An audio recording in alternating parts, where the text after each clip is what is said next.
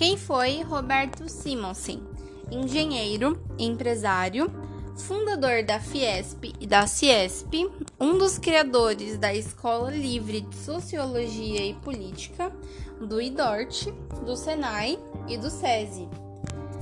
Roberto possui vários pensamentos, e um deles é defensor do progresso através do pensamento desenvolvimentista de matriz nacionalista, sendo o representante intelectual e político da burguesia industrial brasileira o propósito de seu trabalho era o envolvimento da burguesia industrial no comando do modelo econômico nacional,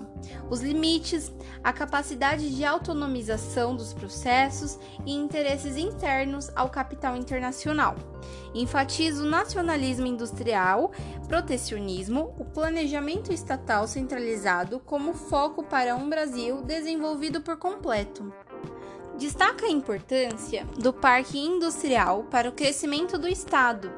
que, com os recursos necessários, poderia diversificar o modelo de produção e mantedor da economia, que, em vez de se apoiar somente no desenvolvimento agrícola, pode desenvolver os parques industriais no mesmo nível pois seria benéfico para o Estado e, consequentemente, para a população, que se moveria para as grandes cidades, além de haver mais oportunidades de especialização e emprego.